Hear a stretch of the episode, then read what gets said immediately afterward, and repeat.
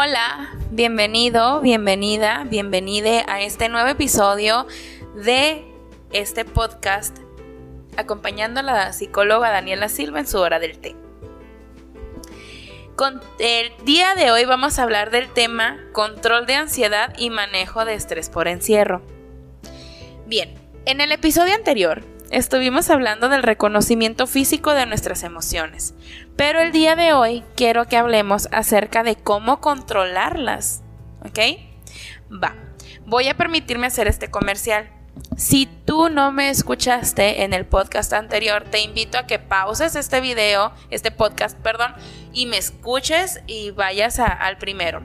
O puedes o tienes la opción de estar escuchándome el día de hoy y después continuar escuchando mi primer podcast. Pero como van hilados, te hago esa sugerencia. Muy bien. El día de hoy vamos a hablar acerca de el control de mi cuerpo, pero para eso tenemos que aprender a reconocer y a tener un cuerpo relajado. Así que vamos a comenzar con los cinco puntos que nuestro cerebro necesita para tener una estabilidad emocional y física. ¿Va? Estos son los siguientes. Primero, sueño o las horas de sueño. Segundo, las comidas o la dieta. Tercero, recreación. Cuarto, ejercicio. Cinco, oxigenación, respiración, lo que tú quieras. Muy bien. Con nuestro ciclo de sueño es bien importante tomar y descansar nuestras seis u ocho horas de sueño. Ahora sí, como que buscar que nuestro sueño sea en el periodo que sea, en el tiempo de preferencia de 6 a 8 horas, pero en el tiempo que sea, pero que sea de calidad, que sea con descanso y que esté, bueno, que esté de calidad, que se disfrute. La dieta o la comida, que son el punto número 2 aquí es bien importante que tú, por ejemplo, ahorita si estás en encierro y no tienes las mismas actividades físicas que normalmente tendrías, es bien importante que a tus comidas les agregues cosas que hagan que tu, que tu cuerpo se sienta más liviano, que se sienta cero en pance, por ejemplo, no sé, más verduras, menos harinas. ¿Por qué? Porque no es la misma tener tres trabajos, tres oficinas diferentes y correr de una oficina a otra todo el día, aunque no vayas al gimnasio, a que corras de la cocina al baño y a la habitación, o eh, no sé, a tu cocina. ¿Ok? Muy bien. Tu tiempo de recreación. Algo que se me ha dificultado mucho como terapeuta a lo largo de este año de encierro es que no podemos, por ejemplo, sugerir, vuélvete a conectar con tus amigas, empieza a hacer más esto, porque físicamente no podemos estar en una reunión. No deberíamos. Entonces, ¿qué te sugiero el día de hoy? Busca un espacio o busca algo que a ti te permita desconectar ya sea con o sin redes sociales, bueno, de preferencia sin redes sociales, algo que te permita estar en desconecte, estar tranquila y estar tranquila, tranquilo, tranquile y estar bien. Aquí vamos a meter otra sugerencia, lo que es el ejercicio. No tanto para, ay, voy a bajar de peso, sino vamos a hacer algo como más empático hacia tu cuerpo para que tu cuerpo esté saludable, que no esté adolorido, que no esté entumido, nuestros músculos se tienen que mover. Y la más importante de toda, la oxigenación. En mi video anterior, ahora sí en el video, hablábamos sobre una técnica de control y oxigenación. En los videos anteriores se han ido adaptando a diferentes comunidades. Tú puedes buscar la que más se ajuste a tu necesidad y puedes acercarte a intentarlo y oxigenarte porque no es la misma respirar porque tengo que sobrevivir a respirar de forma consciente oxigenando mi cerebro. Muy bien. Para comenzar, me gustaría que continuáramos con las oportunidades que tenemos para mejorar y crecer durante este encierro. ¿Qué oportunidad tengo? ¿Qué quiero aprender? Algo que he hablado mucho de esto la última semana es que mi sueño dorado es aprender carpintería. Algún día lo voy a lograr, acuérdate de mí, cuando tenga tiempo, ya valió. Muy bien. Acá puedes buscar como una oportunidad o un espacio. ¿Qué oportunidad tengo? ¿Qué tengo tiempo de hacer? ¿Qué puedo aprender? ¿Qué puedo aprender tanto de mí como del resto de la humanidad? ¿Qué puedo entender? ¿A qué me estoy dando espacio para ir aprendiendo? Y sobre todo, ¿qué quiero hacer por y para mí? Ahí mismo es importante resaltar algo bien importante. A veces aumenta la tensión con más carga. No sé ustedes, pero el estar en, encierro ha generado muchísima ansiedad y en su momento en mí lo hizo. ¿Por qué? Porque pues de estar en una vida activa a estar en un encierro, aunque continuara trabajando, no estaba en la misma sintonía conmigo misma.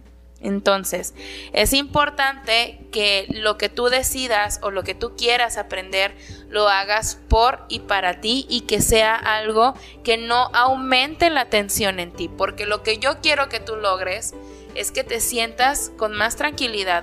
¿Por qué? Porque la verdad te lo mereces. Porque tú eres importante. Entonces, acuérdate de mí. Busca hacer una actividad que te aumente la estabilidad y no la carga emocional, ni la tensión, ni el cansancio. Ahora sí, quiero que vayas por tu cuaderno, por tu lápiz, me pauses en este instante, ya lo tienes, y hagamos una lista en compañía, ¿va? Para aprender a soltar y aprender a controlar, quiero que hagamos una lista de culpas.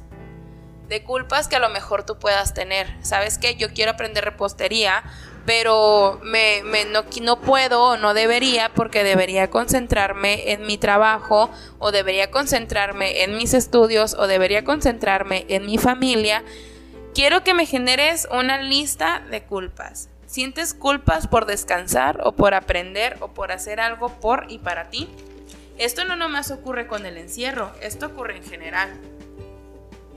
Y ahí es donde entra un tema bien importante tenemos que aprender a soltar. ¿Qué necesitas soltar? Vamos a hacer un ejercicio. ¿Qué debo soltar yo el día de hoy? Y haciendo hincapié sobre todo en la importancia de tomar terapia, en la importancia de que tú estés aprendiendo, que estés generando, que estés en tranquilidad y que tomes terapia por y para ti, para tu estabilidad. Vamos a aprender a soltar, vamos a aprender a soltar esas culpas. ¿Por qué? Porque es importante que generemos aprendizaje, que queramos aprender algo y es importante aprender de nosotras, nosotros y nosotras mismas. Ahora sí, quiero que me escribas también.